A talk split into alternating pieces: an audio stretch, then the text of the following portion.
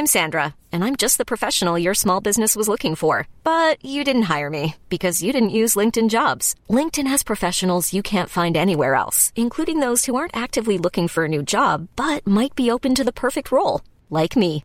In a given month, over 70% of LinkedIn users don't visit other leading job sites. So if you're not looking on LinkedIn, you'll miss out on great candidates like Sandra. Start hiring professionals like a professional. Post your free job on linkedin.com slash achieve today.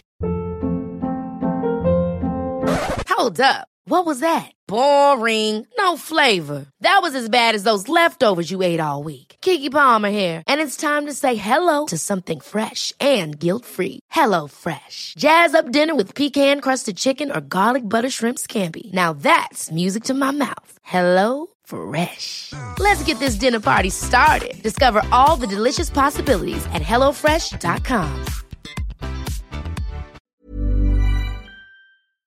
Hola, hola, buenas noches, mi gente bella, mi gentuza preferida. ¿Cómo les va el día de hoy? Eh, yo, por mi parte, estoy destrozada. Hoy estoy grabando esta introducción el día que voy a publicar el podcast. De hecho, termino de grabar esto y lo voy a publicar. Así que hoy es 2 de junio. Ustedes, como saben, muy bien, la mayoría de ustedes, eh, los que me siguen en realidad de hace mucho en las redes sociales, saben que ayer publiqué la preventa eh, de mi primer libro de viaje, que es sobre mi viaje por Irán y Kurdistán, que se llama ¿Y dónde están los terroristas?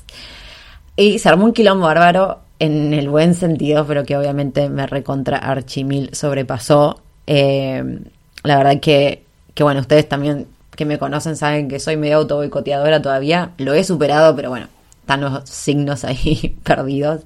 Y obviamente pensé que o sea, uno siempre tiene la esperanza de que le vaya bien, por supuesto, pero no pensé que se iban a volver locos intentando comprar el libro. O sea, ya van eh, más de 200 libros vendidos en menos de dos días. O sea, ustedes están re locos. ¿Qué quieren que les diga? Yo no puedo creer lo que pasó. De hecho, no me entra en la cabeza, la verdad. Así como la realidad de la situación no me entra, me les voy a contar algunas cosas porque era muy divertido.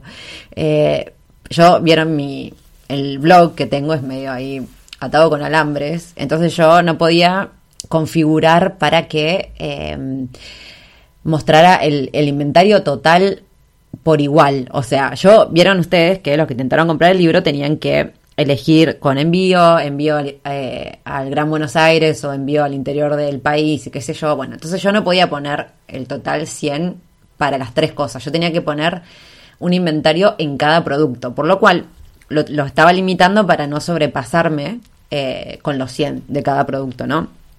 Y claro, anoche me fui a dormir y se ve que hubo un producto que se agotó. Y yo no me di cuenta, obvio.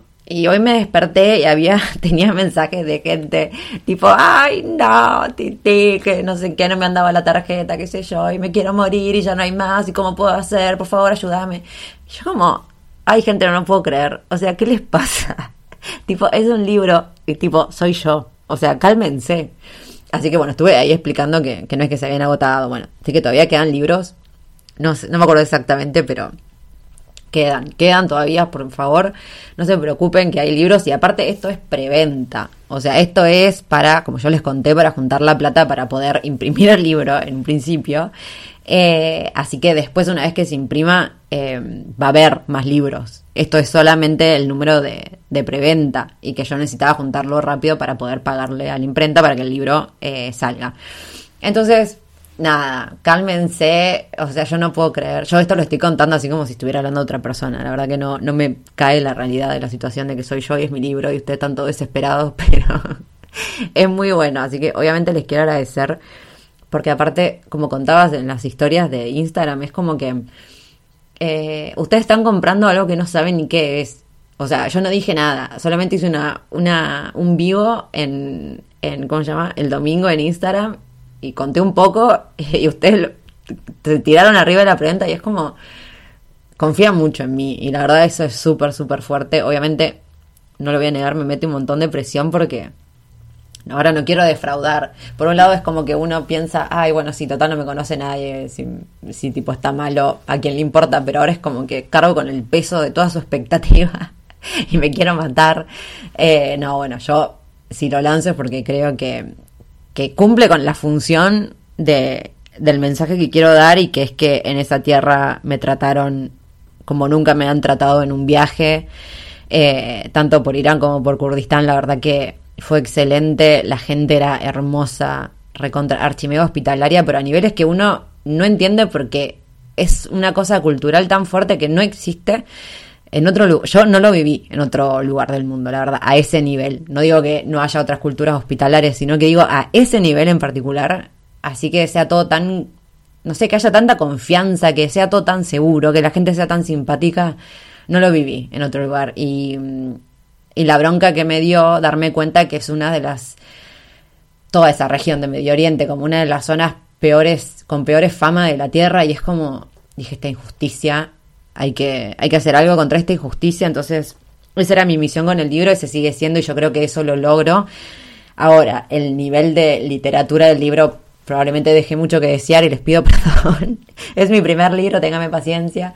Eh, pero bueno, nada, obviamente espero que les guste muchísimo, está hecho con mucho amor. Eh, la verdad que todo el proceso fue hecho con mucho amor. Lau Lazarino, que fue la que editó el libro conmigo, también le puso toda la onda. La em, diseñadora que, conseguí para que me haga el libro, que haga la maquetación y la ilustración, eh, las ilustraciones interiores y el diseño de tapa también. O sea, es nada, la flaca le puso todo el amor del mundo, le sigue poniendo, todavía estamos haciendo ahí unos los últimos retoques. Em, así que nada, estoy recontra archi feliz y estoy segura que que les va a gustar y que va a valer la pena esta compra que hicieron, que hicieron a ciegas. les prometo que va a valer la pena y si no, bueno, me piden, me piden, no sé, la plata de vuelta. No, mentira. No, porque no va a estar esa plata porque tengo que pagarle a la imprenta. Eh, no, pero bueno, me pueden decir sus opiniones, obviamente. Em, pero bueno, nada, les cuento que si están escuchando este podcast el día de hoy y todavía no adquirieron su libro en preventa, este es un buen momento porque sigue habiendo libros. Ya una vez que se acaben, la próxima, cuando lo lance a la venta va a ser cuando el libro ya esté impreso. Eh, y la diferencia que tiene esta preventa es que además incluye una postal con una ilustración del libro, más eh, va a estar eh, autografiado. Ah, no, le voy a hacer yo una dedicatoria ahí al principio del libro porque, nada, en agradecimiento por esto, por estar confiando ciegamente en algo que no sabe ni que existe. Y e igual eso, me apoyaron y eso no tiene precio absoluto. La verdad que siempre estaré en deuda con ustedes, así que les recontra agradezco, es mi forma de agradecerles. Por lo tanto, si están escuchando este podcast en este momento y quieren ir a comprar ese libro, vayan ya, y si no, aguántense un mes más. Em, el día de hoy, de este episodio, estoy acompañada nuevamente por la señorita Laura Lazarino, a quien acabo de mencionar como la editora de mi libro. Lau ya estuvo en mi podcast, yo eh, había hecho una presentación en su momento de la Lau Viajera, que viaja hace mil años, que viajó mucho en pareja, ahora viaja sola, antes había viajado sola, viajó con amigas, bueno, muchos las conocemos porque, de hecho, yo sé que mucha gente me conoce a mí por ella, en realidad, eh, porque bueno, es, fue una de las primeras en Argentina en, tener su propio blog de viaje junto con Anico, así que bueno, yo creo que no necesita tanta eh, introducción, Lau, pero además el día de hoy yo le pedí que me acompañe para hablar únicamente de escritura, de escritura de viajes, por supuesto, pero bueno, el tema era hablar de publicar un primer libro. Más allá de que Lau ya tiene publicados cuatro, yo de hecho me enteré mientras hacía este podcast que Lau tenía publicado cuatro, esta es la primera vez que ella está escribiendo un libro sola. Entonces, nada, hablamos mucho de, lo que es escribir un libro por primera vez, eh, de qué es lo que nos da más miedo, cuáles son las, las voces negativas que nos atacan, eh, qué consejos tiene ella para el momento de escribir un libro. Yo también di mi opinión personal sobre lo que creo que un libro de viajes debe tener, pero esto es también una opinión personal y básicamente es mucho amor. Yo quiero libros de viaje de experiencias, de experiencias, no de que me relaten la información y me describan el lugar que vieron. Yo quiero saber qué les pasó, qué sintieron. Eh, con quiénes se cruzaron, qué personas les cambiaron la vida viajando. Yo quiero eso en un libro de viajes. Pero bueno, nada, me voy a callar en este momento porque llevamos casi 10 minutos de introducción y el podcast con Lau dura, de hecho, una hora 10. Así que bueno, les voy a dejar acá. Les vuelvo a agradecer otra vez a toda la gente que se volvió loca con la preventa y casi la gota en un día. Eh, muchas, muchas gracias. Por otro lado, les quiero contar también que si creen que eh, no pueden comprar ahora el libro, pero igual desean, no sé, no lo pueden comprar porque está en Nueva Zelanda, Australia y nunca va a llegar allá con el, con el envío de ahora, pero quieren colaborar con la preventa o algo, saben que siempre me pueden eh, regalar un cafecito, hay una cervecita en todos los links que yo dejo abajo. Cualquier duda, opinión o sugerencia también me encuentran por Facebook, por email o por acá mismo también en los mensajes de, del podcast. Así que nada, los dejo acá. Les deseo una muy buena noche, muy buen día, muy buena tarde, donde sea que estén. Y nos vemos en el próximo episodio. Hola, hola, hola gente. Bienvenidos a un nuevo episodio de Historias que Molestan. En el día de hoy estoy acompañada por una persona que ya estuvo en este podcast. Y ahora estoy pensando, bueno, en realidad estaba por decir, no la vamos a presentar, pero no, a ver si hay otra persona que está escuchando este podcast por primera vez y no escuchó ninguno de los otros. Hoy estoy acompañada de Laura Sarino, pero como hoy vamos a hablar de un tema eh, que, bueno, que si bien está relacionado con los viajes, no es de viajes en particular, le voy a pedir que se presente como escritora. Lau, ¿estás ahí? ¿Me estás escuchando? Sí. Bueno, yo te quiero decir que hoy no vamos a hablar de viaje. Quiero que te presentes, a ver, ¿quién sos hoy? Ahora, ya. Laura Lazarino, ¿quién Preguntas existenciales. Eh, soy una persona encerrada en pandemia que está encontrando través de la escritura una vía de escape a esta locura mundial. Wow. Wow, sí. que, ¿Por qué no tengo un eco? Si tuviese un eco acá para ponerle. Me encantó, me encantó. Lau, a ver.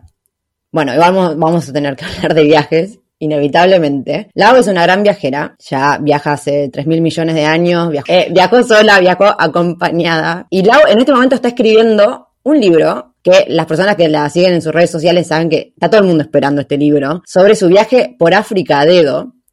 Pero si bien Lau ya tiene escrito un libro, y de hecho, ahora que estoy pensando, participaste en otros libros, ¿no? Puede ser, uno se llama Autostop. Eh, yo tengo dos libros en realidad escritos, que los dos los escribí con, con Juan, que es mi, mi expareja. Uno es Caminos Invisibles y el otro es eh, Autostop, el manual para viajar el mundo, por el mundo a dedo. Esos dos son eh, míos, digamos y después colaboré con Si se puede vivir viajando, con Viajeras, que es un manual para mujeres que quieran empezar a viajar, y en un par más también hay de, colaboraciones. Pero esos dos son, son míos.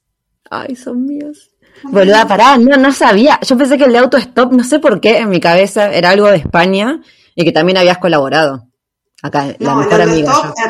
En, en realidad, el de Autostop es un libro que hicimos con Juan para la editorial Viajera que tiene los derechos en, España, esa editorial, y acá en Argentina lo hemos autoeditado y ahora, bueno, está agotado, pero no, son los dos, los dos de mi Bueno, tiene dos libros, uno lo tiene agotado, o sea, por favor, un aplauso, un aplauso para Laura Rosarino. Bueno, pero cuestión, si bien la placa tiene cuatro libros entonces en su haber, en este momento está escribiendo lo que sería el primer libro sola. Así que yo quiero saberlo todo porque yo estuve más o menos en la misma sufriendo como una perra, y yo quiero saber, yo me la paso quejándome de lo que me costó escribir el libro, del sufrimiento que fue, la tortura, me quería matar, no veía la hora que estuviera terminado, y quiero saber si soy la única que se siente así, o todo el mundo se sienta feliz y escribe un libro como si nada y lo termina en un mes. A ver. No, eso es, un mito. Podríamos empezar diciendo qué es lo que no. Para definir lo que sí, podemos empezar diciendo qué es lo que no. Y eso que vos acabas de decir es muy normal y es una fantasía que genera muchísima frustración escribir un libro no es un acto único de un momento o, de un proceso que empieza y termina puntual, que vos decís, ay, bueno, me siento. Siempre doy el mismo ejemplo porque me parece que es la imagen utópica que tenemos todos en nuestra cabeza del escritor, ¿viste? La mesa con la, bueno, ahora la compu, antes la máquina de escribir, con la vista al lago y el silencio, eh, y, viste, y el tipo en bata, porque siempre es un tipo el que aparece en las películas, el tipo en bata que está taca, taca, taca, taca, taca, taca, y viste, y va clean, clean la máquina de escribir y va acumulando hojas. No se parece en absolutamente nada a eso. Escribir es un proceso que no es lineal, es un proceso de mucho amor-odio, por lo menos en mi experiencia, y, y de mucha, de mucha incomodidad también, incomodidad que muchas veces termina siendo física porque también está esta otra, este otro mito de la hoja en blanco y cuando se habla de, la hoja en blanco visualizamos literalmente una página en blanco y no sé por dónde empezar. Y es raro que eso pase. Lo que termina sucediendo es que no me gusta, esto es una mierda, escribo y borro. Eh, y ahora en pandemia ni te cuento, empiezo a escribir y no, me levanto a hacerme un té, me levanto a lavar ropa, y me levanto y, me acomodo la silla y me voy a bañar.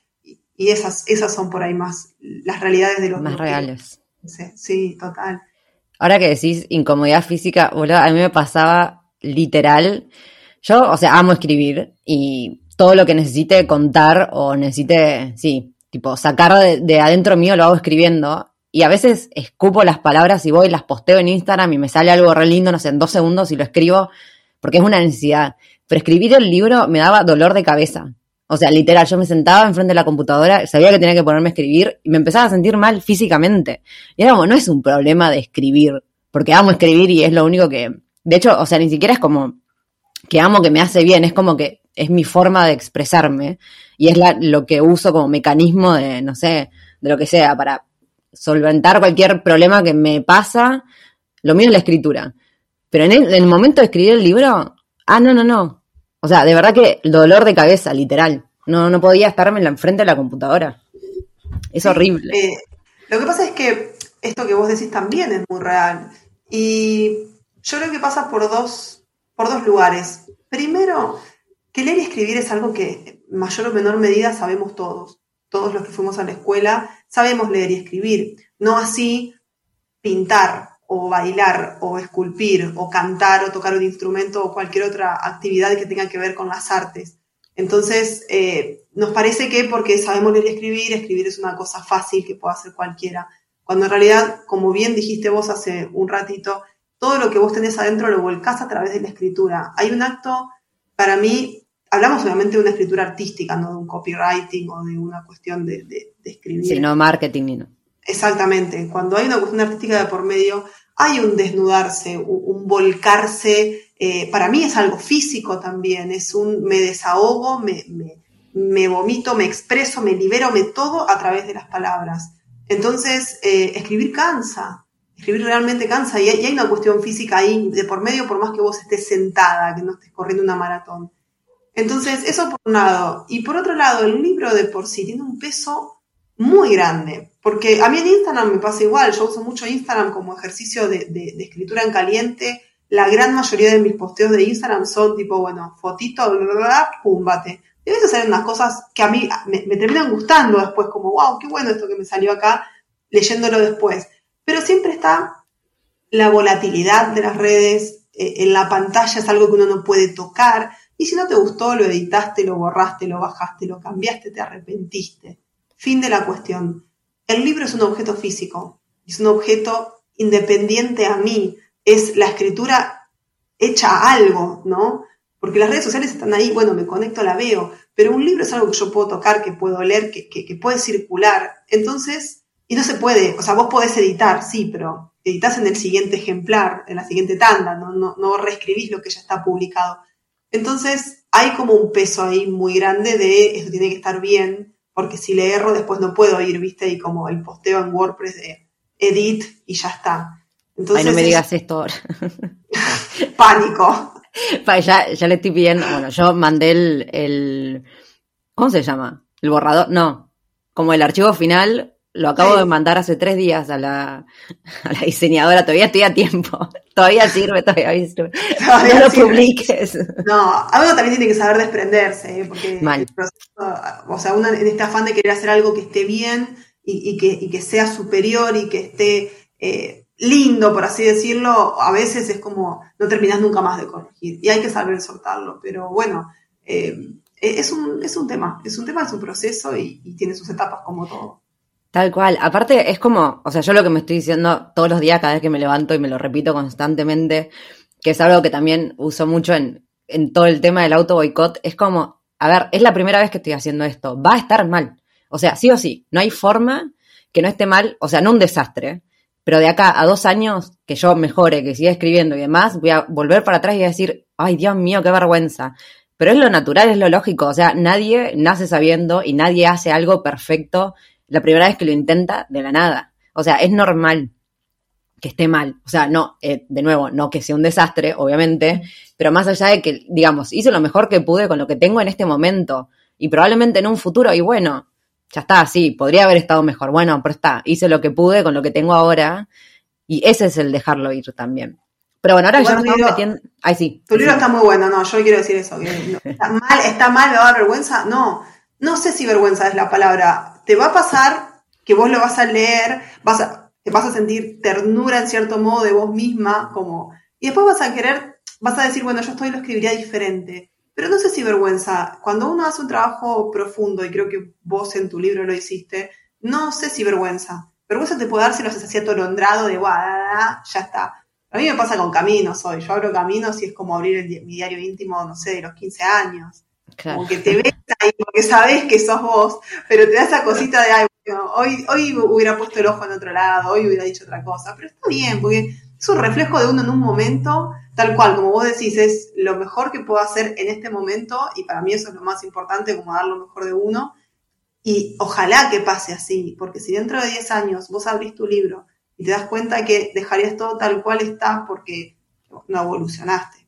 Que también pasa eso, ¿eh? hay escritores que son el mismo refrito forever and ever, pero bueno, lo importante es evolucionar, me parece. Claro, es que eh, en cierto punto eso estaría como buenísimo decir, bueno, me doy cuenta, me doy cuenta lo que cambié, me doy cuenta lo que progresé, o incluso justo que nosotras al hablar de viajes o capaz eh, vivencias que tuvimos y qué sé yo, decís, bueno, mira, en ese momento era esto lo que me importaba y hoy en día en realidad me importa otra cosa. Y si tendría que volver a escribir eso, lo haría desde otro punto de vista y está buenísimo también. Pero bueno, ahora, para una cosa, vamos a aclarar, para los que no saben, que Lau está diciendo todo esto porque ella editó mi libro, por lo cual si esto es una vergüenza y yo me hundo, ella se hunde conmigo, vamos a decirlo. Por eso está intentando salfarse acá. Em, no, es, verdad, no es verdad. Yo, creo que tu libro es muy bueno independientemente de mí. Si te hundiste sola. Yo, yo salto, ¿eh? Claro, así está mal o si está, lo, tipo, le va muy mal en la crítica. ¡Ay, ya lo hice sola! Yo... no tenía nada que ver. No, bueno. Pero paren, ahora que te pusiste a hablar de esto de, de que cómo cuesta, bueno, el auto boicot y demás, vamos a preguntarle a Lau que es, porque a ver, yo obviamente estoy haciendo esto por primera vez, tengo 3 millones de auto boicot y lo podemos ver como lógico, pero por ejemplo, preguntémosle a Lau que es, o sea, ya tiene sus cuatro libros y sin embargo, obviamente no es que ahora la piba se sienta y por experiencia ya te escribe un libro en dos segundos y no sufre. O sea, se va a seguir sufriendo toda la vida, capaz, por distintas cosas o, no sé, con cosas más eh, profundas tal vez. Pero yo quiero, Lau, que me cuentes ¿Qué cosas te decís vos al momento de escribir el libro? O sea, ¿cuáles son tus dudas o tus voces negativas?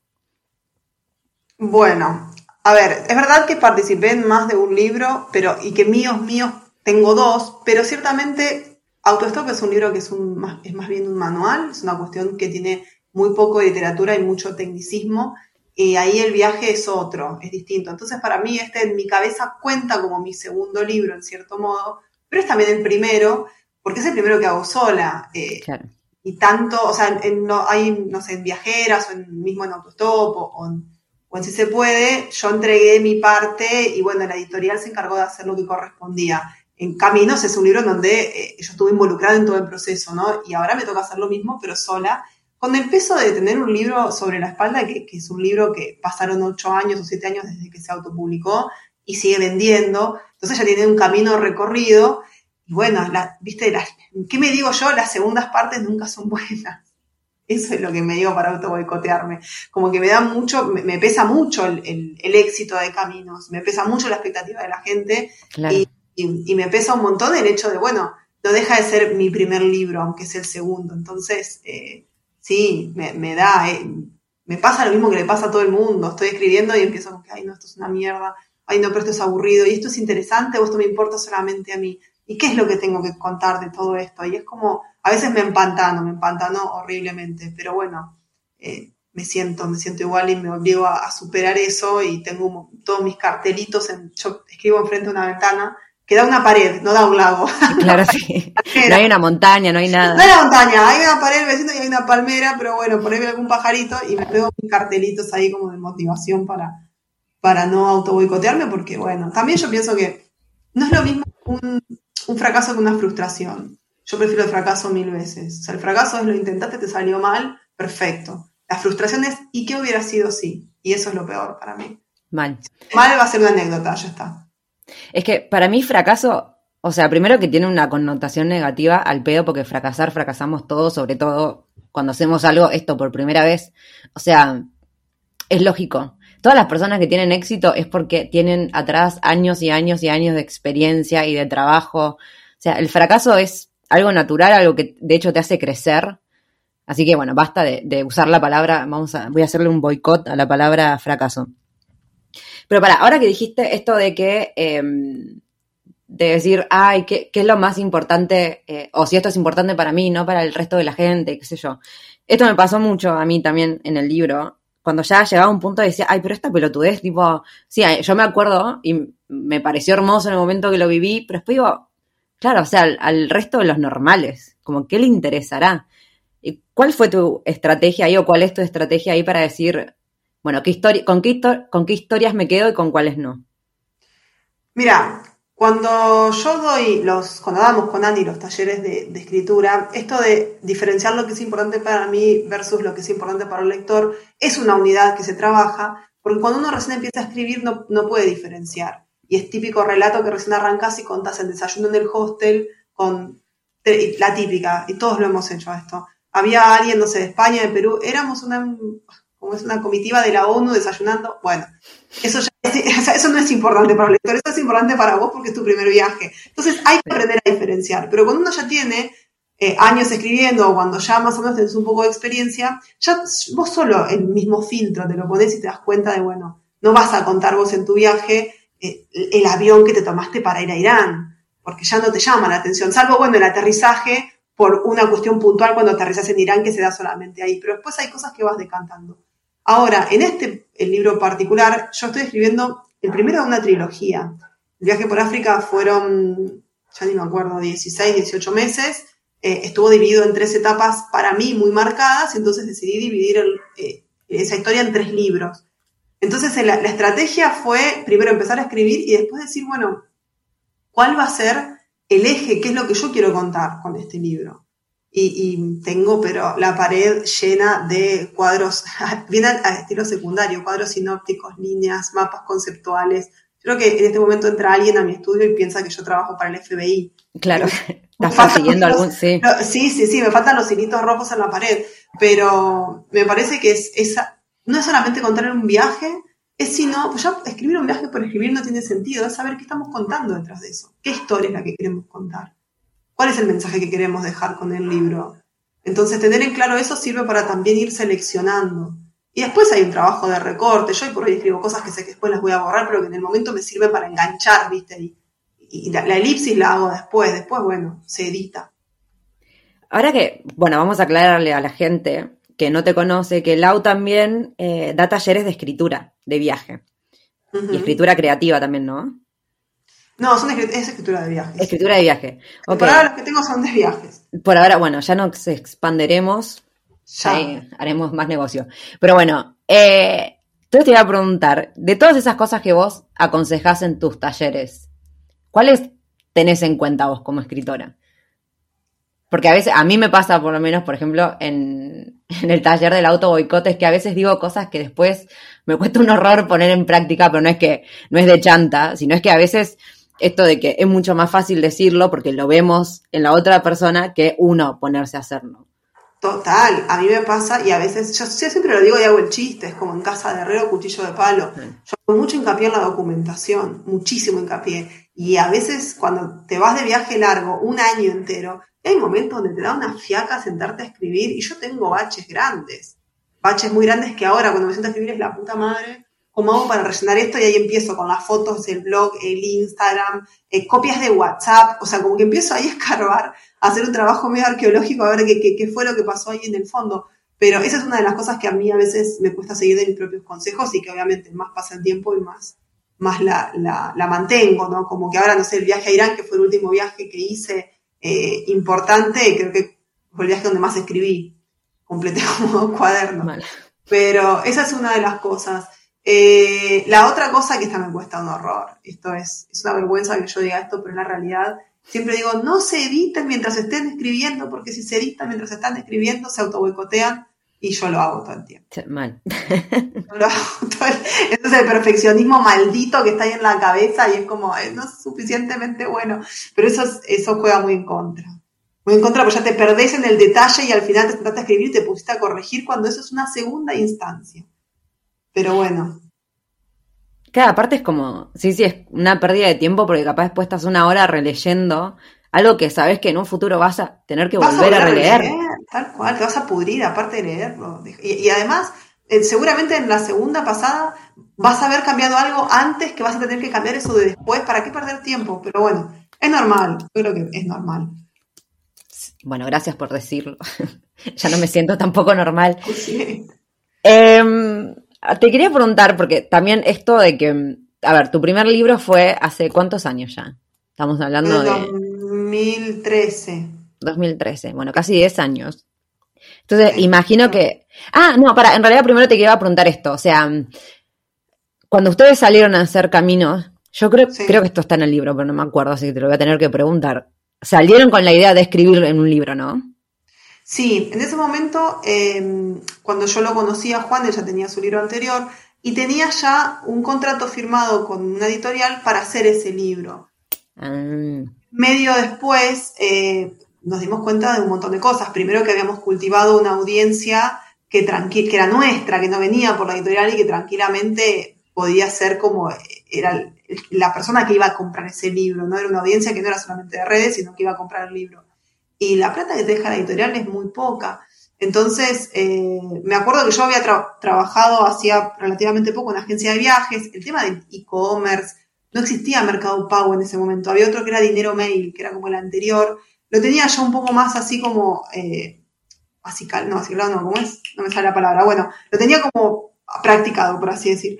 Y entonces yo le decía a Juan, bueno, lo podemos vender por esta plataforma. Y, y empezamos un poco a investigar y, y bueno, estábamos en Cusco y yo le dije, bueno, pedí un presupuesto. Como que insistí, insistí un poco porque yo veía el negocio. Era un salto, obviamente, porque publicar un libro de forma independiente es una inversión muy grande, sobre todo si uno lo quiere hacer muy bien. Pero cuando se lo comunicamos a la editorial lo recontraentendieron. Como, bueno, sí. Sí, porque también lo que tiene autopublicar es que eh, vos podés, o sea, si hoy, si hubiésemos hecho caminos con una editorial, hoy por hoy no existiría, porque están siempre buscando libros nuevos, entonces que un libro viejo se mantenga muy difícil. Eh, pero sí, la idea de escribir el libro ya estaba. Pasa que, bueno, al principio era de él y después fue como, bueno, no, lo vamos a hacer entre los dos, porque hay una historia que hay que contar que, que también es muy, es muy pesada y que juega un papel importante en el viaje, que era la mía, básicamente. Y cuando fueron para África lo mismo, o sea, la idea era un libro también. Sí, sí, sí, sí. Total. Vos sentís que, porque yo te he visto, bueno, en Irán te vi escribir también es como que escribir más allá de escribir un libro, no lo haces, digamos, escribir en tus cuadernos de viaje. Pero sentís que hay una diferencia cuando sabes que, lo que estás registrando va a ir en un libro. Lo que pasa es que no, ¿y sabes por qué no? Porque para mí todo, todo es libreable, por así decir. Entonces yo fui a, yo fui a Irán, que pongo como ejemplo porque es un viaje que compartimos, y yo no fui a, Irán con la idea de publicar un libro de Irán, pero no sé si el día de mañana eso no me sirve para, no un libro propio de Irán, pero para otros relatos, para un libro, no sé, que, que incluya otros viajes. Entonces, eh, no, no sé si hay una gran diferencia, yo creo que el ojo lo tengo siempre puesto en modo libro. Después, si no, bueno, no, no se publica, pero, pero no sé, ese, es- ese es mi caso, pero también porque, porque todo lo pienso así, porque mi ojo, mi filtro es, un, es el ojo de la escritura, no, no tengo el ojo de la fotografía o del video. Pero ¿cómo, cómo es? Me intriga saber cómo es el modo libro. Porque lo mío también es la escritura, o sea, yo no, mis fotos son malísimas, no sé filmar. Entonces, lo mío siempre fue la escritura en, el sentido de que es mi forma de mostrar lo que hago. Pero yo nunca tuve el modo libro. Entonces me- intriga que- saber a qué le llamas el modo libro. ¿A qué le llamas Laura el modo libro? Claro, Eh, vamos a a, ver, patentarlo esto después de ¿a este podcast. es un, es un poco, es un poco de todo en el sentido que mis libros o lo que a mí me interesa contar son historias de otras personas generalmente con una mirada personal. Eh, entonces, ¿qué es el modo libro? Yo trato siempre de ser lo más fiel posible a lo que son los diálogos, lo que me dijo esa gente, sus descripciones físicas, las cosas que yo percibí, lo que a mí me pasó eh, mentalmente. Si en ese momento lo relacioné con algo de mi infancia, mi adolescencia, lo que sea, va también anotado ahí. y después recabar datos que tal vez en ese momento yo no hago mucho foco porque a mí todo lo que sea historia, política, como los datos Wikipedia, digamos, no es algo que, a mí me atraviese, pero entiendo que es importante. Entonces yo ahí saco asterisco, flechitas, no sé qué, y dejo palabras claves como, bueno, después cuando me siento, si en algún momento me siento a escribir, sé de dónde empezar a tirar. Las cosas que sé que las puedo investigar después, no pierdo tiempo en anotarlas en el cuaderno, porque las voy a encontrar en internet. Pero sí, eh, como ser lo más abarcativa posible en cuanto a los personajes, a las historias y a lo que a mí me pasa respecto de eso. Que tal vez, por ejemplo, cuando yo escribía en mis primeros diarios, que ni estaba pensando en escribir un libro, cuando sé, mis primeros viajes, era todo re personal, re informal, muchos chistes internos, era como un diario íntimo que no lo va a leer nadie más. Yo pienso que si, no sé, mañana a mí me pasa algo, ya me muero, y alguien agarra todos mis cuadernos, puede leerlos tranquilamente, que, va a entender más allá de, lo, de lo íntimo. No sé si, se entiende. Sí. Ah, igual ahora me hiciste pensar en eso, me muero. Yo creo que si sospecho que me voy a morir, voy a prender fuego todos los cuadernos, qué vergüenza. Yo lo mío es todo muy. Está muerta, ya nadie. ¿Qué me importa? Para, y ahora que estabas hablando de, em, de esto de que cuando ves a las personas, o sea que en realidad escribís más como tu forma de relacionarte con las personas o cómo, cómo te afecta a vos lo que está pasando a tu alrededor. ¿Te ha pasado alguna vez de estar viviendo una situación y en el momento de estar viviéndolo pensar a, no sé, esta mujer sí o sí tiene que ir en un libro o esta historia la tengo que sí o sí contar en el momento que la estás viviendo? Sí, sí, y, en ese momento cuando esto es espectacular, esto tiene que ir al libro, es como que se me paran todas las antenas y voy a captar absolutamente todo lo más que pueda a través de mis sentidos, o sea, de ya te digo, lo que habla, cómo usa las palabras, si tiene alguna muletilla, si tiene algún gesto, alguna facción, algún, algo, todo. Todo, todo. Es como que, me pongo más alerta cuando me doy cuenta que lo que está pasando es espectacular. Ay, me, dio como así como una piel de gallina. Yo quiero aclarar a la gente que está escuchando que esto de mm, que también, yo creo que lo he dicho mucho en, Instagram, porque toda esta fantasía que tiene que ver con la imagen que se crea de, de las personas que viajan y que comparten sus, experiencias en, redes sociales y demás, que capaz está mucho más exacerbado ahora. Em, la persona que escribe durante el viaje se pasa días enteros escribiendo, sobre todo por esto que Lau está diciendo que una empieza como, ¡ah! como todas las cosas que están pasando, y decís, ay, por favor, esto lo tengo que escribir, y escribir a mano lleva bocha de tiempo, y tengo la prueba de que con Lau hemos pasado días enteros sentadas escribiendo, tipo sin hablarnos, escribiendo, escribiendo, escribiendo, escribiendo, y son días enteros que se pierden. Así que esto de, de la persona que viaja y tipo está todos los días en la playa con la no sé qué, mentira. O está todo el día saliendo afuera disfrutando lo que tiene alrededor, mentira. Hay días enteros que se pasan escribiendo por la cantidad de cosas que, que pasan alrededor tuyo cuando viajas. Sí, total. Y aparte es, para mí, hay como varias instancias de la escritura. Esto es algo que estoy descubriendo en este libro porque es la primera vez, o sea, este segundo libro, pero el anterior, lo escribí como muy cerquita de, que terminó el viaje. O terminó y yo al poquito tiempo me puse a escribir, entonces tenía como todo muy fresco, ¿no? En cambio ahora ya pasaron cuatro años, si no más, 2016. Ah, mierda. Y en el mes, o sea, 2016, 7, 8, 9, sí, cuatro o cinco años. Eh, y en el medio, una obra en construcción, viví un año en una obra en construcción, eh, un cuasi divorcio y una pandemia. O sea, algo más, algo más me va a pasar, Jesús. O sea, no soy la misma persona que hace cuatro o cinco años atrás. Entonces, el hecho de definir el ahora del libro, el punto de partida, es algo que estoy explorando mucho, eh, con mucho placer también. Al principio me daba, me, resultaba como una carga muy pesada. Eh, el hecho de querer emular la voz mía de cuando estaba viajando. Y después dije, no, es innecesario hay, muchas lauras a lo largo de ese libro y, están delimitadas y es como, bueno, una cosa es lo que yo pensaba en ese momento y otra cosa es el análisis que puedo hacer ahora, ¿no? Releyendo eso. Pero, pero sí, no sé, me, perdí lo que estaba diciendo, pero el tema de la...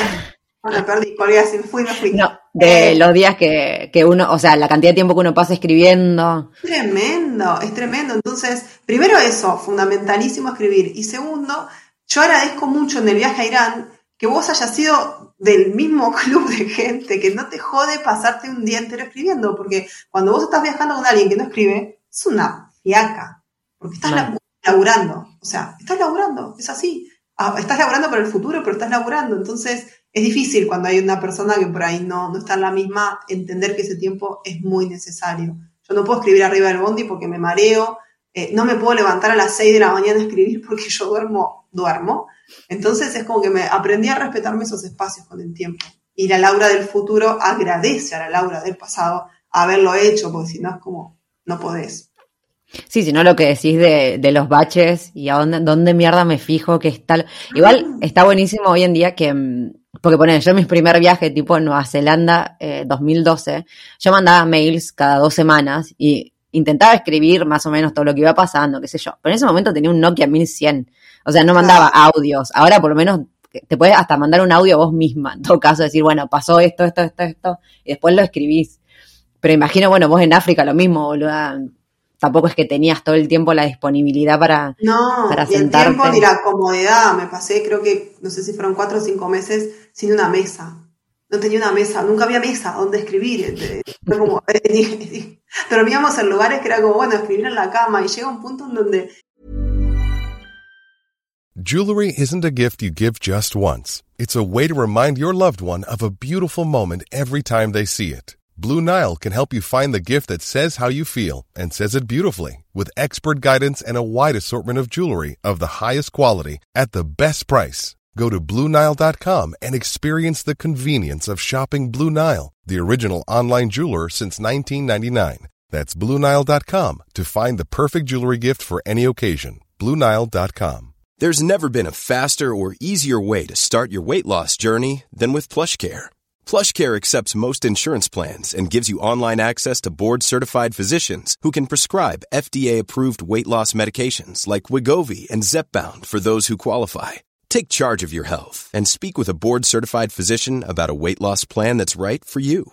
Get started today at plushcare.com slash weight loss. That's plushcare.com slash weight loss. plushcare.com slash weight loss. Hey, it's Ryan Reynolds, and I'm here with Keith, co-star of my upcoming film, If, only in theaters May 17th. Do you want to tell people the big news? All right, I'll do it. Sign up now and you'll get unlimited for $15 a month in six months of Paramount Plus Essential Plan on us. Mintmobile.com slash switch. Upfront payment of $45 equivalent to $15 per month. Unlimited over 40 gigabytes per month. Face lower speeds. Videos at 480p. Active Mint customers by 531.24 get six months of Paramount Plus Essential Plan. Auto renews after six months. Offer ends May 31st, 2024. Separate Paramount Plus registration required. Terms and conditions apply if rated PG. Hey there, it's Michelle Norris. I'm host of a podcast called Your Mama's Kitchen. When I travel, I'm usually looking for a way to find a taste of home when I'm not at home. And one of the things I love to do when I am at home is entertain. And Airbnb allows me to do that. When I was in California recently, I rented a house that had a great kitchen. And when we were sitting around the table, we we're all thinking, we're in someone else's house. Someone could be in all of our homes as well. If you have a home, but you're not always at home, you have an Airbnb. Your home might be worth more than you think. Find out how much at airbnb.com/slash host. Por eso yo digo esa fantasía ¿no? del escritor. Yo cuando uno escribe, yo tengo fotos escribiendo una escalera, laburando sí. con una, escalera, caracoles, como wow, ya fue. Pero, pero la instancia, como decía antes, que ahí me acordé, ahí enganché, la ah, que iba a decir antes la, la, escritura tiene muchas instancias. Y es tan importante para mí la escritura en caliente, donde vos, no sé, estás indignada y decís, ay, no sé, ya estos vendedores de mierda, no sé qué, la verdad que está, hay que permitirse esa incorrectitud política. Después tenés una instancia del de después, donde vos ya estás en frío, donde relees eso y, y, entendés que hay cosas que, bueno, estabas ahí atravesada por la experiencia, pero que lo puedes escribir desde otro lado. Pero es importante esa escritura en caliente para poder conectar, para mí al menos, con el momento y, y con la situación. Sí, porque ahí es realmente cómo te sentiste cuando lo viviste, más allá de que después claro. veas decir, oh, no sé, tipo, overreact, no, tipo, exageré sí, sí, sí. mi reacción, qué sé yo, pero bueno, fue lo que sentiste en el momento y por algo se generó así, está bueno saberlo. Después si lo contás de otra forma, no sé. Pero esto, ahora que, ahora yo, engancho yo porque dijiste esto en un momento y me quedé con ganas de preguntarte también, esto de que obviamente, y más con todo este bache que ya hace cuatro años de ese viaje, que estamos diciendo que la Laura de ese momento no es la Laura, la Laura de ahora, ¿cómo haces para escribir desde esa Laura hoy? Porque imagino, a mí con el libro que escribí dirán, eh, fue hace dos años, no, un año y medio que ya pasó, entonces no, es tanto lo que cambió mi visión en realidad, pero de, acá a cuatro años yo creo que podría llegar a cambiar un montón. Y ¿te ha pasado, por ejemplo, de leer cosas que hayas escrito de, de África, que digas, ay, qué pelotuda, no sé, cómo pensé esto, y después cuando tengas que reescribirlo, ¿lo cambiarías o te permitís igual haber sido esa Laura en ese momento? Mira, eh, no, si se entiende la pregunta, justo ayer estaba laburando, laburando sobre este mismo tema, eh, porque yo me doy cuenta que eh, hay para mí, hay como tres voces en este libro. una voz muy, muy chiquita que, no, que aparece muy de vez en cuando, que es la previa al viaje y todos esos prejuicios que yo tenía de África, que por suerte los anoté y me los acuerdo y, son, es la voz del miedo, ¿no? Y, la expectativa y la planificación. Después está la, la, voz de la persona que viajó y después está la voz de, hoy en día. Y a mí me pasa que yo escribo como conectándome y siendo, bueno, es un relato que no, es de ficción, entonces muy fiel, y de, cuestionarme desde hoy al pasado. Te voy a dar un ejemplo muy concreto para que se entienda. Estábamos haciendo dedo en, en Egipto, hacía, no sé, veintipico de días que estábamos viajando, a mí Egipto me costó un montón, bueno, venía con un choque cultural muy fuerte, y estábamos haciendo dedo para salir de un lugar que se llama Marsamatru, que está en la costa, para ir hasta Alejandría. Y bueno, tuvimos un episodio con un taxista que supuestamente nos iba, no, nos, acercaba hasta el final de la ciudad. Y cuando veníamos arriba del auto, el chabón me empezó a manosear. Y fue como, cualca, cualca total, viste esas cosas que no te las esperás, porque aparte con tu marido, entre comillas, y es como, eh, bueno, entonces en ese momento como que el tipo me empezó a tocar y yo como, se me está tocando. Y Juan como, ¿qué? ¿Pero estás segura? O sea, ¿qué, qué onda? No, sí, bueno, la, la, la, la. La cuestión es que termina como el culo la situación, yo termino como muy choqueada, estoy escribiendo todo eso, y el capítulo siguiente es haciendo dedo de nuevo. Entonces yo, ahora me lo estoy escribiendo, digo, ¿pero por qué mierda no me tomé un bondi? ¿Por qué estaba haciendo dedo? O sea, me acaban de manosear el día de ayer, terminamos a las piñas, eh, una situación súper violenta, ¿y por qué estaba haciendo dedo? Entonces es como que me, pregunto y me respondo, bueno, porque no veía otra opción, porque estaba como muy metida en ese papel, porque no, no, no era por una cuestión de guita, porque podría haberme pagado un bondi, sino porque yo sentía que tenía que demostrar que era fuerte, porque el tema del dedo era como, como una marca personal, porque yo sabía que, que, si yo decía, ay, vámonos en bondi, porque iba a ser como la débil, entonces como, como una sobrecarga muy pesada. Entonces, ¿de qué forma lo resuelvo esto en el libro? Porque yo me imagino que cualquier persona que lo lea se lo va a preguntar y yo siento una necesidad de explicarme. Entonces digo, bueno, hay dos voces en ese libro. Está la voz del el pasado y está la voz desde esta que te escribe con la taza en el escritorio y que explica la del pasado. Entonces, están esas tres voces, la del, la del pasado previo al viaje, la del viaje y la que al pie de página hace sus comentarios desde hoy 2021 y, queda súper en claro que, bueno, qué es lo que está pasando en ese momento y qué es lo que pienso yo cinco años después. Ay, hola, qué fuerte. Claro, está buenísimo igual también, eh, qué sé yo, como no perdonarte, pero entenderte en ese momento que lo que decimos también es que una reacciona como puede, o lo mejor, qué sé yo, capaz, es verdad que si hubieses estado sola, capaz al otro día te tomabas un bondi también, andás a ver qué se pasó por tu cabeza. Eh, yo igual si lo comparo con lo que me pasó a mí en Irán, yo seguí viajando. Porque yo, pero a mí lo que me pasó no es que yo misma me dije, ay, no tenés que hacerlo para no ser débil, sino es como que no, no, no reaccioné, no sé, yo reaccioné cinco meses después, me dio un, un estrés postraumático, qué sé yo, pero en ese momento yo no reaccioné. Y claro, lo miro ahora y digo, guau, o sea, seguí viajando un mes más después de eso, estaba como, no sé, y sola.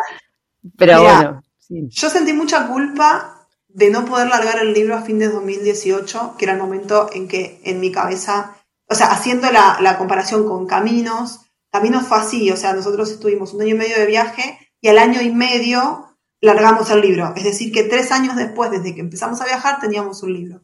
Eh, y yo sentí mucha culpa cuando llegó ese año y medio después y yo tenía escrito apenas el prólogo y los primeros capítulos es muy difícil laburar cuando vos tenés dos albañiles viviendo en tu casa, prácticamente, porque se iban a las 8, llegaban a las 8 de la mañana y se iban a las 6 de la tarde y tenés polvillo hasta en la oreja y no tenés agua caliente, bueno, en fin, muy difícil. Después, bueno, 2019, después me fue pasando la vida con un montón de cosas y yo siento un poco el peso del tiempo en el sentido de este mandamiento horroroso de la productividad, como siento que se me está pasando el tiempo y no estoy sacando el libro.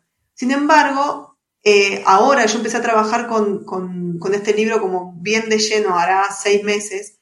Puedo ver, o sea, agradezco que haya pasado todo ese tiempo porque en mí esa distancia y este crecimiento personal me permiten entender mejor por qué reaccionar como reaccioné. Es más, me permite entender que hay ciertos temas que estaban súper atravesando la historia y que yo no los podía ver. No los podía ver, o sea, no los vi hasta que no me senté, los escribí, los releí y dije, ah, mira, esto estaba presente siempre y yo no lo veía. Y si yo hubiese sacado el libro en 2018, hubiese sido un camino reloaded, creo yo. Un camino recargado, una misma, la misma onda del libro y este de África va por otro lado totalmente distinto. Claro, claro, claro. Aparte, hoy, eh, bueno, esto me quedó con ganas de decirlo hoy cuando hablábamos de como que tenés en, en tu espalda el peso de, de un libro ya exitoso. Eh, la autora del Comer, Amar, Rezar, que no me acuerdo cómo se llama, Elizabeth Gilbert, que da toda una charla TED diciendo eso, que la flaca, o sea, su primer libro, casi, digamos, así como libro publicado, qué sé yo, fue un éxito rotundo, se hizo una película, qué sé yo. ¿Cómo mierda escribía un segundo? Y claro, y uno es como que yo ahora sufriendo de que, ay, no, mi primer libro, qué miedo, qué sé yo, pero es como, claro, yo por lo menos como, ya está, listo, si fracaso, no importa, nadie se entera, es un solo libro. Pero imagino cuando decís esto de que tenés el, el peso del segundo, no sé, debe ser como otro, otro tipo de presión. Es otro tipo de presión. A mí un editor hace poco me dijo, mira, Lau, para el primer libro tuviste toda tu vida. Vos tuviste toda la vida para escribir el primer libro. Y si el segundo te lleva cuatro o cinco años, bueno, ¿cuál es el problema? O sea, eh, no sé, igual entiendo que además, o sea, en el, éxito juega un factor importante que es la expectativa de la gente. Y eso es muy difícil de manejar también. Entonces trato de, de despegarme de eso pensando que para mí la regla número uno tiene que ser estar yo enamorada de mi proyecto y estar conforme con mi trabajo y sentir que, bueno, yo di lo mejor. Que no lo mandé a imprenta porque estoy cansado porque tengo que pagar la cuenta a fin de mes. Lo mandé a imprenta porque sentí que ya está, que esto es lo mejor que pude haber dado. Y yo siento que me está pasando eso con el libro ahora, como que estoy haciendo un trabajo muy profundo y muy de, de, de mucho vuelo. Si después no gusta, si después no llega, bueno, caminos va a ser siempre caminos y yo también tengo muy en claro que tiene dos factores que son imposibles de replicar, que es una historia de amor que en su momento fue muy fuerte y que estuvo buenísima y que era la historia de amor, los viajes, en un tiempo donde viajar no era lo que es hoy en día que está lleno de cuentas. Uh -huh. Segunda es mi historia personal de cómo dejé el trabajo. Yo no puedo dejar el trabajo de nuevo. Claro. ya pasó. Bueno, tendrá otro componente, yo qué sé. No, pero está, boludo, está buenísimo. Igual ahí me encanta que yo parece que todo lo que te estoy diciendo, bueno, lo que estábamos diciendo, ¿no? De, en casa de herrero, cuchillo de palo, yo acá aconsejándote y yo por mi lado sufriendo como una perra. Pero esto, ahora que hablamos de la expectativa de la gente, qué sé yo, yo creo que también en tu caso es como que vos misma, o sea, no digo que Caminos no haya sido un éxito, obvio que lo fue, no sé cuántas veces ya volvieron a imprimir, están como en la sexta edición más o menos, o sea, es un montón, es terrible éxito. Pero también probablemente hubo un montón de gente a la que no le gustó. Porque es lógico, porque no todos nos gustan lo mismo, o nos gusta todo todo el tiempo, como a vos misma, vos hay libros que leíste y no te gustaron, pero eso no significa que el autor sea una mala persona o sea una mierda, sino que simplemente es algo que escapaba a tu gusto personal y ya está. Entonces, mm. como también, bueno, te lo estoy diciendo a vos y me lo estoy diciendo a mí misma, como olvidarnos de esto, de, la expectativa de la gente y bueno, por más expectativa que haya o por más bien que hagamos el libro, es como que va a haber gente a la que no le va a gustar. Pero de la misma forma que a nosotros no nos gustan todas las cosas y está normal y está bien, es como que me parece que también es algo a normalizar. Sí, sí, sí total. Y bueno, para, porque to, esto, ay, te quiero preguntar tres millones de cosas, obviamente, porque me parece recontra interesante esto de, bueno, de cómo fuiste cambiando también dentro del viaje en África, y hay cosas que, o sea, primero, ahora hablamos de que hay cosas que vos podés contar ahora desde otro punto de vista. ¿Hay algo que sentís que, que de haber publicado el libro en 2018 lo hubieras contado y ahora no lo decidís no contarlo? No te estoy pidiendo que me digas el ejemplo de que no contarías, no, pero digo, si, una, si te pasó. No, es, un, es, una buena pregunta. Y no, yo creo que es al revés. No, no, no hay nada que yo hubiese, o sea, como contado y ahora digo, ay, no, mejor no. Es al contrario, yo siento que eh, que ahora, a ver, este, eh, en un principio el libro iba a ser un libro escrito de a dos, y después por como se fueron cosas decidimos escribirlo por separado, cada uno su versión. Eh, Y claro, cuando era, iba a ser un libro de dos, hay ciertos temas que a mí por interés, es como, bueno, esto, de esto no me interesa hablar. Y ahora estando yo sola, tengo, no sé si tengo que hablar de esos temas, pero de repente me veo como en, en, en el hecho de decir, bueno, a ver, ahora es todo para mí, es todo mío, lo puedo encarar desde el lado que quiera. Entonces quizá un destino que en un libro publicado en 2018 iba a ser tratado por Juan desde un punto de vista político e histórico, y yo no tenía mucho que acotar, ahora digo, ¿sabes qué? Yo no voy a contar la historia política de este lugar, pero yo quiero contar la historia, no sé, de la mina que me atendió en el hostel, que quizá en un libro hecho de a dos no hubiese tenido lugar, y ahora como, bueno, tengo más espacio y a mí me parece interesante y lo linkeo con otra cosa, lo cuento. Entonces, eh, desde, ese, esa perspectiva también es, es interesante el hecho, es raro, digamos, como hecho en sí, que sea un libro escrito sobre un mismo, dos libros, mejor dicho, dos libros sobre un mismo viaje escrito por dos personas, la primera cosa que te preguntase, bueno, no van a contar lo mismo. Y no, la verdad, 100% no. Obviamente hay cosas que se van a repetir porque nadie va a mentir, pero los, los puntos de vista y en donde estuvo puesto el foco son cosas totalmente distintas. Y eso fue lo que nos llevó a tomar la decisión de, che, no podemos escribir un libro de 600 páginas, cada quien escriba lo suyo y haga el hincapié en donde quiera. Y, y entonces me pasa al revés. No hay cosas que, que, antes hubiera contado y ahora no, sino todo lo contrario. Hay cosas que antes no hubiese contado por una cuestión de espacio y de prioridad, o hay cosas que no las hubiera visto. Es lo que te digo que me en estos mapas conceptuales, es como que descubro cosas como, ah, mira, este fulano, lo que me dijo tiene mucho sentido, o se completa con lo que me dijo este otro que viene seis capítulos después. Y antes no me había dado cuenta hasta que no lo puse así todo en la pared. Ay, boluda. ¿Cuándo sale ese maldito libro? Ay, no. Cada vez que hablamos después me da piel de gallina. Quiero leerlo ya. Estoy muy manija, estoy muy manija, la verdad. Y es la primera vez que hago un trabajo tan profundo con algo de escritura, tanto en el blog como en el libro o en, el, o en Instagram o lo que sea. Es la primera vez que hago un laburo tan, tan profundo en, en mí, digamos. No es que estoy investigando, yo te digo, historia y arqueología, sino como que este es un libro que tiene arquitectura por detrás, que tiene una, un, una construcción muy bien armada en cuanto a argumento y en cuanto a, a, líneas y el libro está atravesado por un tema puntual y por otros dos o tres que están ahí flotantes y bueno, alguien los verá y el que no los vea también va a estar bien, pero es como que tiene muchos guiños, tiene muchas cositas ahí, muchos adornitos metidos y, y eso a mí me llena, me llena el corazón, o sea, me hace muy feliz darme cuenta de, de esa profundidad y esa calidad de, de trabajo. Después otra cosa, pero yo estoy muy, muy contenta con lo que estoy haciendo. Bueno, basta, que vamos a llorar. No, yo acá quiero, me voy a tomar el atrevimiento de dar una opinión personal que nadie me pidió, pero no importa porque este es mi podcast. Yo quiero decir que, bueno, ahora, a ustedes ahora escuchando el o sea, se imaginarán el laburo que hay, que hay detrás de su libro, yo lo confirmo porque sé que está laburando un montón de muchísimas perspectivas y demás. Entonces, yo me voy a tomar esto, el atrevimiento de aconsejar a aquella persona que está por escribir su libro de viaje, que me parece perfecto, y esto, bueno, para, acá vamos a hacer la salvedad de que si realmente uno necesita plata y quiere hacer un libro solamente para generar ingresos porque es una necesidad, bueno, hágalo, no estamos diciendo que está mal.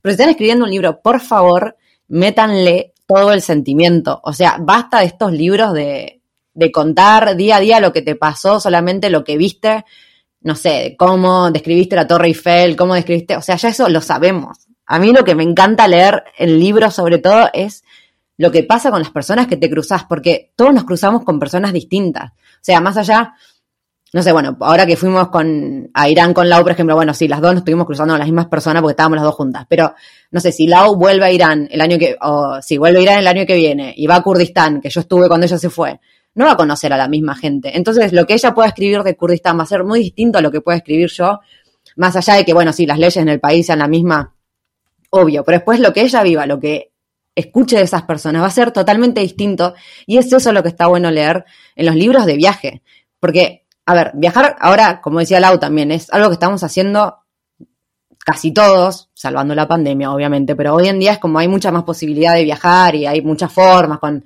todas las visas Work and Holidays que se estuvieron abriendo en sobre todo para pasaporte argentino hay un montón. Entonces, sí, mucha gente viaja, capaz mucha gente van a los mismos lugares a hacer el mismo recorrido, pero después lo que vemos o la forma en que porque a ver, todos también estamos atravesados por cultura y por cómo crecimos y aquello, entonces cómo interpretamos las cosas también es distinto en cuanto a lo que sentimos, lo que nos generan las situaciones. Entonces, por favor, cuando escriban un libro de viajes, háganlo de este estilo, porque, bueno, yo, esto es gusto personal, a mí me encanta leer las experiencias personales. Si tengo que recomendar libros, bueno, yo el de Lau me encantó, el Autostop no lo leí, ahora me estoy enterando en este momento que era un libro que era tuyo, Yo pensé que era algo, no sé, que era algo como el de viajeras, ponerle que había hecho en colaboración. Eh, pero, por ejemplo, no sé, eliminando fronteras a mí de los chicos enmarcando el polo me voló la cabeza, porque más allá de que sí, igual pusieron un montón de, de referencias históricas y demás, obviamente, para situarte en temas, sobre todo en países que muchas personas no conocen ni, ni saben ni dónde quedan y demás, igual tiene un montón de sentimiento y es, o sea, no se puede parar de leer. Bueno, los libros de Annie también, es como que, más allá del viaje en sí, lo que te mueve en un libro son ver, ponerte en el lugar de la persona que lo escribió y lo que está sintiendo en ese momento. Así que, nada, eso, pónganle todas las ganas a sus libros, hagan el trabajo que está haciendo Lau, que yo sé también que desespera, porque esto lo digo por experiencia personal, eh, querer hacerlo lo más rápido posible y esto de decir, bueno, lo tengo fresco, termino el viaje, voy, lo escribo. Pero igual el hecho de dejar pasar un poco más el tiempo, decir, bueno, a ver, releo esta historia. Porque igual, Lau, para ahora que estoy diciendo esto, está cortando la reflexión personal porque se me cruzó algo por la cabeza. Viste cuando decís de escribir en caliente, ¿no? Te pasa una situación, no sé, una situación horrible, reaccionás re mal y decís, ah, estos vendedores de mierda, ah, ¿qué pasó?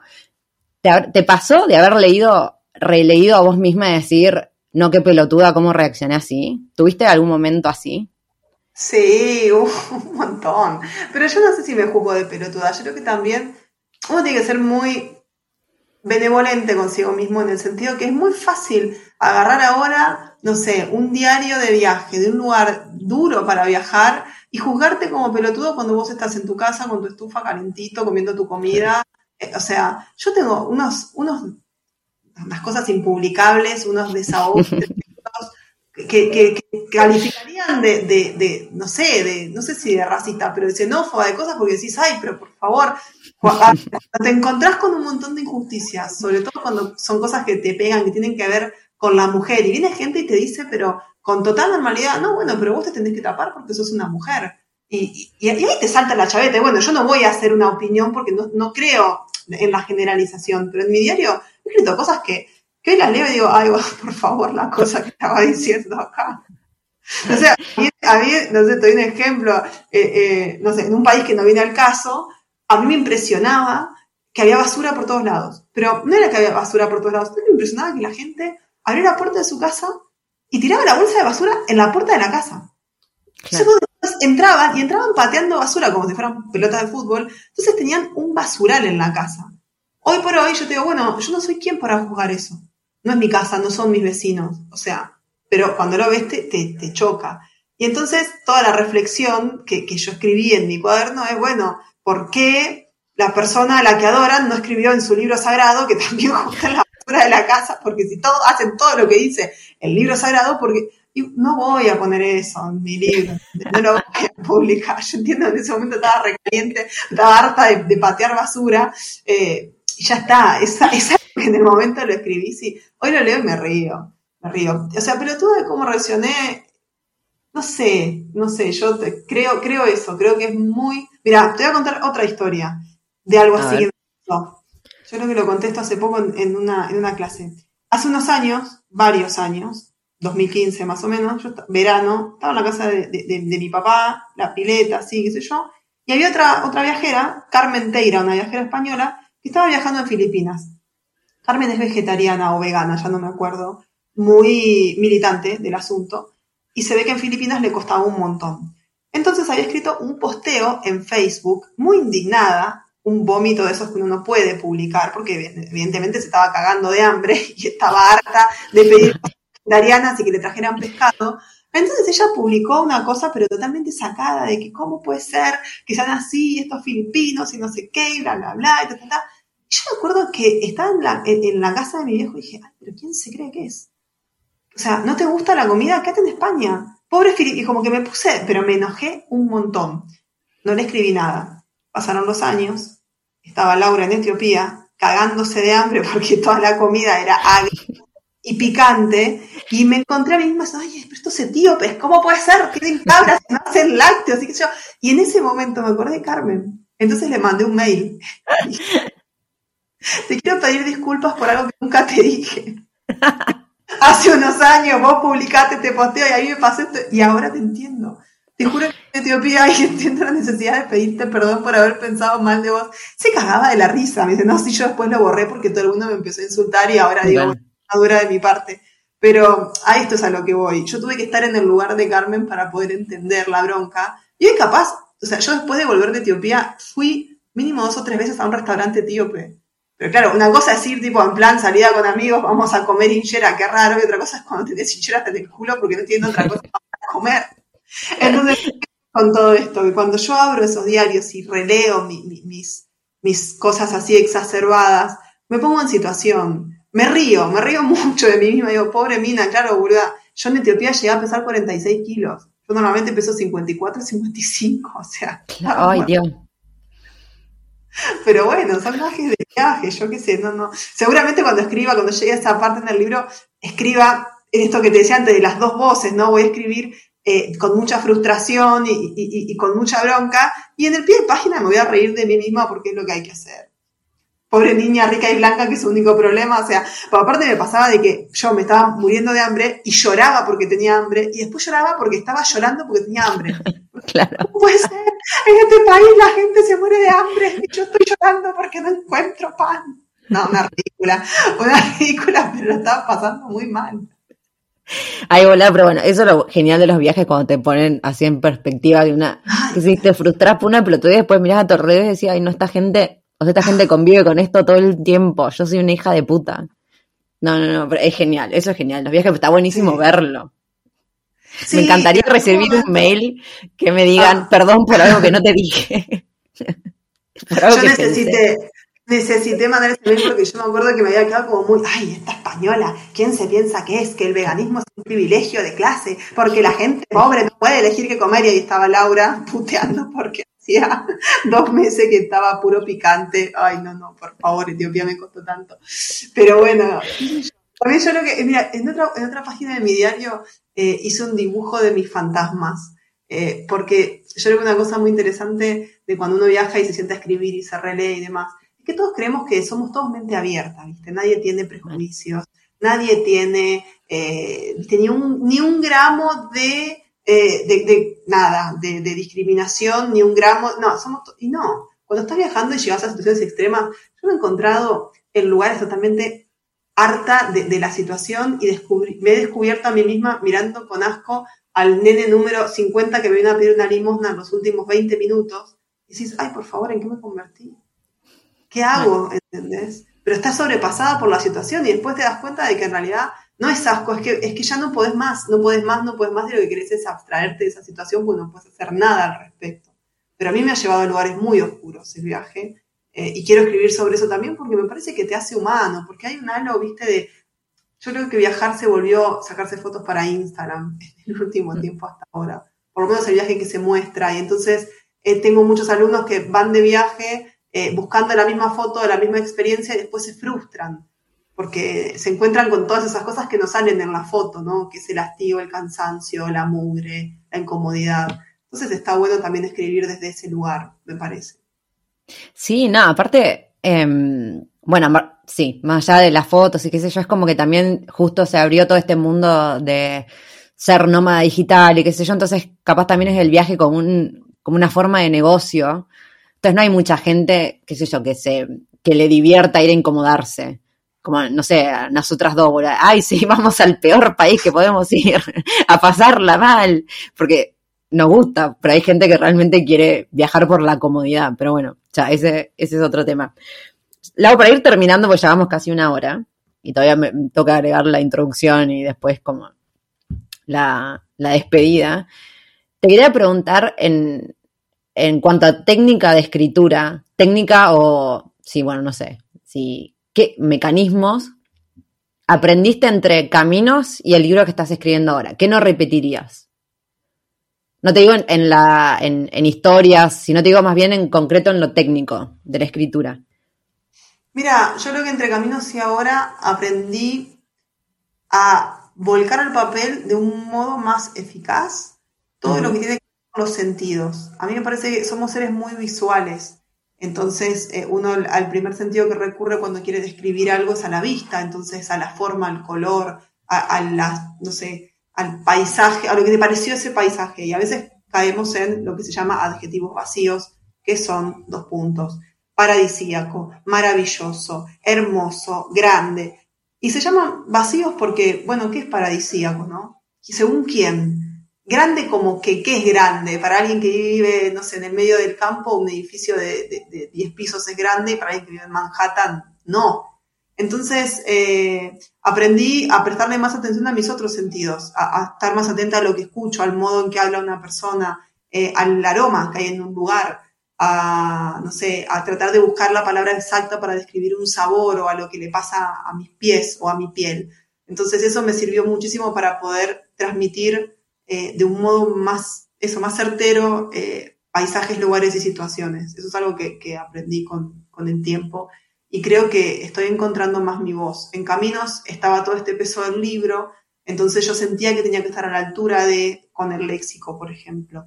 Eh, y si bien yo no soy de esas personas que pueden escribir tal como hablan, no puedo, eh, y hay palabras que me da pudor escribir, me pasa muchísimo. Yo leo otros libros eh, y veo que hay gente que, que, no tiene ningún problema en decir malas palabras o en referirse a ciertas partes del cuerpo así de un modo muy vulgar, y a mí me cuesta, me da pudor. Entonces es como que, bueno, eh, entiendo que desde hace 7, 8 años atrás hasta ahora mi escritura evolucionó mucho, también porque fue algo consciente. Yo, yo doy talleres, pero tomo un montón de talleres y leo un montón y leo cosas distintas. Y es como que siempre estoy buscando esa evolución. Entonces, bueno, eh, creo que estoy más cerca de lo que llaman mi, voz propia, ¿no? Ay, otra vez piel de gallina. Ah, te amo, Laura, te amo. te muchísimo. Qué honor. Bueno, esto también quiero aclararlo para la gente que. Yo quiero, con esto quiero que entiendas, Lau, que a mí me escribe mucha gente siempre quejándose de cosas o frustrándose, pues yo siempre tiro estos consejos, pero quiero que ah, entiendan, por ejemplo, Lau, que está del otro lado, con sus 500 millones de libros ya escritos, ella, y doy fe de esto, sigue tomando talleres de escritura. O sea, métanse esto en la cabeza, porque hay gente que piensa que, ah, no, listo, tomé, un, tomé solo un taller, ahora ya pienso que voy a escribir un libro, después le escribe, no le gusta, ah, se frustra. No, esto es un aprendizaje constante y no, no es que la persona que escribió un libro, ah, ya está, listo, se puede recibir de escritora y ya está. Esto sigue, sigue todo el tiempo y a mí lo que me gusta de Lau y de mucha gente que, que admiro mucho es que se sigue profesionalizando constantemente, sigue aprendiendo, sigue buscándole la forma de, de, hacer las cosas lo mejor posible, incluso ya habiendo tenido un éxito. O sea, no es que esta señorita se está durmiendo en los laureles, al contrario, ahora se puso más nerviosa porque como le fue bien, tiene que, tiene que superarse. Así que creo que está tomando más talleres de escritura ahora que antes de escribir su primer libro, básicamente. Mira, esto me lo contaron y no está, yo no sé si esto es real, no, no, no está chequeado, pero a mí me lo contaron y me gustó la historia, así que yo la voy a tomar como que es verdad. Dicen que eh, Rizar Kapuscinski, que es un escritor polaco, era un escritor polaco que viajó muchísimo, escribió muchísimo sobre África, eh, fue a dar un seminario sobre escritura de viajes y en ese seminario de escritura de viajes se lo encontró a García Márquez como alumno. Entonces, insisto, no está chequeado, pero a lo que voy es lo siguiente. Entonces dicen que Kapuscinski se queda como, ¿qué hace usted acá, maestro? Y García Márquez le dijo, vengo a aprender a escribir sobre viajes. Y no sé, a mí esa historia me parece fantástica porque García Márquez es escritor del recarajo, pero él escribía novelas. Y Kapuscinski, otro escritor del recarajo, pero él escribía crónicas eh, periodísticas y crónicas de viaje. Entonces, eh, a mí me parece que, nunca se deja de aprender. Y de hecho, sé que hay gente que, le, le da como vergüenza y cómo me van a ver a mí como un alumno. Porque me lo han preguntado también. Me han preguntado, pero aquí, ¿a vos no te das cosa ir a un taller y que, y que tus alumnos te vean a vos como, como otra alumna más. yo, ¿por qué me tendría que dar vergüenza? Vergüenza me daría de decir, ir por la vida a decir que lo sé todo. Eso me daría vergüenza. Como... No, a mí me parece que, que aparte de la escritura, eh, yo siempre a, mis alumnos les digo, tomen talleres no solamente, quieren escribir de viajes, no hagan solamente escritura de viajes. Hagan de escritura de viajes, pero taller de poesía, taller de, no sé, eh, guion cinematográfico, taller de yo qué sé, escritura creativa, hay un montón de cosas que están dando vueltas y yo creo que de todo se puede aprender eh, y está buenísimo también estar en contacto con otros. Yo misma aprendo. El feedback para mí es fundamental y en estas, para mí también hacer talleres está bueno como una instancia de encuentro. Lees lo que dice otro, aprendes lo que le corrigen al otro, lo que dice otro te puede disparar una idea. Escribir en equipo está buenísimo porque la colaboración da otros resultados. Y uno me parece que escribe desde su propio universo y desde sus propios gustos.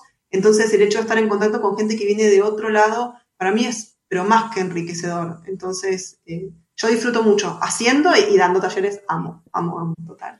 Totalmente, pero pasa que esto, bueno, esto da ya para otro, otro episodio de podcast, pero esta noción de, de, ay, cómo te van a ver a vos, tipo alumno, es recontra obsoleta patriarcal también, porque viste el tipo así ah. de traje que hay, tipo, no sé, el estandarte de sabiduría para bajarle un toque, a todos nos falta aprender de todo, todo el tiempo, las cosas van cambiando, siempre hay que aprender y debería valorarse al contrario, la persona que sigue tomando cursos y sigue aprendiendo. O esto de que el que enseña siempre tiene que ser el más viejo. No, pero capaz el más viejo no tuvo la cantidad de años de experiencia que tiene el otro pibe que lo único que hizo fue la cosa que está enseñando no sé. Tal cual. Pero bueno, son, sí, ya cosas de la sociedad que después nos juntamos y debatimos en otro podcast porque también nos gusta debatir mucho con Lau y quejarnos de la sociedad, cómo funciona el patriarcado de mierda. Eh, bueno, Lau, te agradezco muchísimo que estés del otro lado. Te voy a invitar, este es el momento chivo del podcast, así que te voy a invitar que cuentes en qué andas, aparte de estar escribiendo tu libro de África, que va a estar espectacular. Ansiedad, ansiedad. Eh, estoy en mi casa, en cuarentena como todo el mundo, así que mientras no se pueda volver a viajar, estoy aprovechando este tiempo eh, de, encierro y de frío que a mí me da para estar adentro, para tratar de, hacer varias cosas que tengan que ver con la escritura y que me ayuden en el proceso creativo. Entonces, estoy lanzando un taller de escritura de viajes, que en realidad es el taller que doy con Ani, solo que Ani está de vacaciones, así que es el material de las dos, pero lo voy a dar solamente yo. Ahora a partir del 14 de julio estoy por lanzar el lanzamiento ahora. Se viene la preventa. La, preventa, edición número 11. Yo no lo puedo creer. 11 de taller, han pasado más de 500 personas. Eso te iba a preguntar, 500, mierda, Más de 500 personas, eh, algunas de ellas han su libro post taller. Eh, tenemos exalumnos que han ganado premios, exalumnos que los ha ah. publicado revista Orsay, revista Brando. Así que me, para mí los logros de, la gente con la que yo laburo, de mis exalumnos, de la gente a la que le edito, son logros personales también. A mí me pone muy feliz.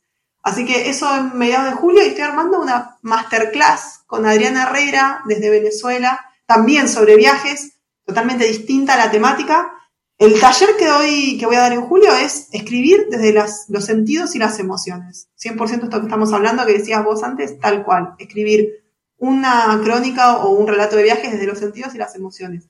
Y lo que estamos ah. viendo con Adriana, que la masterclass se va a llamar He viajado, tiene más que ver con la velocidad, con los medios de transporte, cómo aprovechar el camino, el camino en sí mismo como, como un viaje. Van a ser un, un ciclo de tres, estamos por lanzar la primera no puedo contar mucho más. Y mientras pero tanto... ¿Pero es de escritura también? Me perdí. Es de escritura de viajes. ah, genial, ok, ok. El taller es un taller de ocho semanas, la masterclass es una masterclass de tres horas. Algo como más, muy, más cortito, más ahí como un encuentro.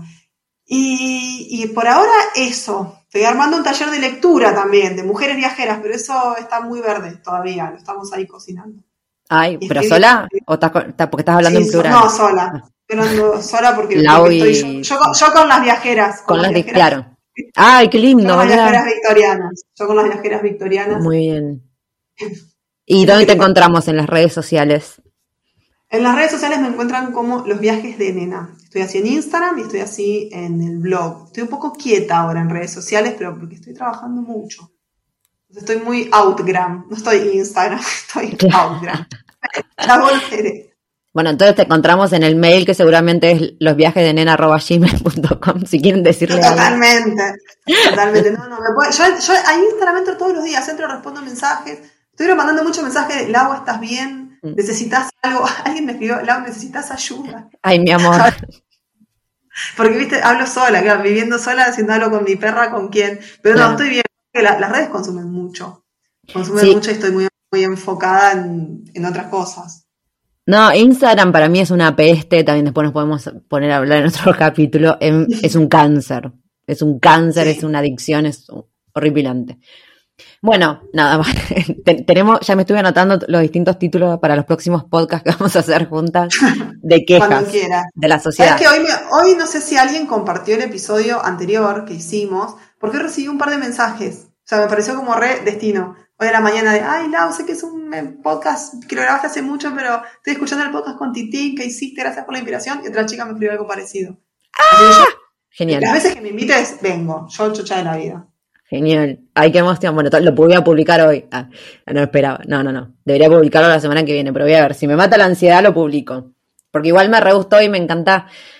Eh, bueno, se nota también. Ah, se largaba a llorar otra vez, no. Eh, pero se nota mucho tu evolución como persona, desde el otro libro hasta, hasta ahora. La verdad que yo, fuera de joda, te admiro un montón y, y cómo hablas cuando hablas de escritura es. Nada, me pone la piel de gallina. Sé que, que ese libro lo estás haciendo con posta bocha de amor, va a estar espectacular. Así que más te vale que te apures. Ojalá. Ay, no, estoy, estoy muy feliz, estoy muy feliz, pero bueno, muchas gracias. De verdad, gracias por invitarme. Eh, yo ahora voy a decir, ahora en mi momento de tirar flores, eh, como dijo Angie, yo edité el libro de ella y yo también quiero que salga ya tu libro, Angie. Ya, para mí creo que es, es espectacular, es espectacular. Y ojalá que cuando, no, que cuando no, porque va a salir antes que termine la pandemia, pero ojalá que termine la pandemia pronto si nos vamos de gira. Porque yo te quiero presentar, Angie. Ay, boluda. O sea que estaría buenísimo si me presentás, me cagaría mucho de risa. Cagaría mucho de risa. Me encantó y también lo mismo. Se nota mucho la evolución y, y, no sé, me puso muy feliz, muy feliz laburar, eh, laburar en ese proyecto. Creo que te lo conté, pero la otra vez le estaba hablando a alguien y me dice, ay, se nota que estás re orgullosa. Sí, estoy re orgullosa. sí. Ay, bueno, basta, que me pone nerviosa. Si alguien tira, o sea, la única que tiene permitido tirar flores soy yo. Así que te callas.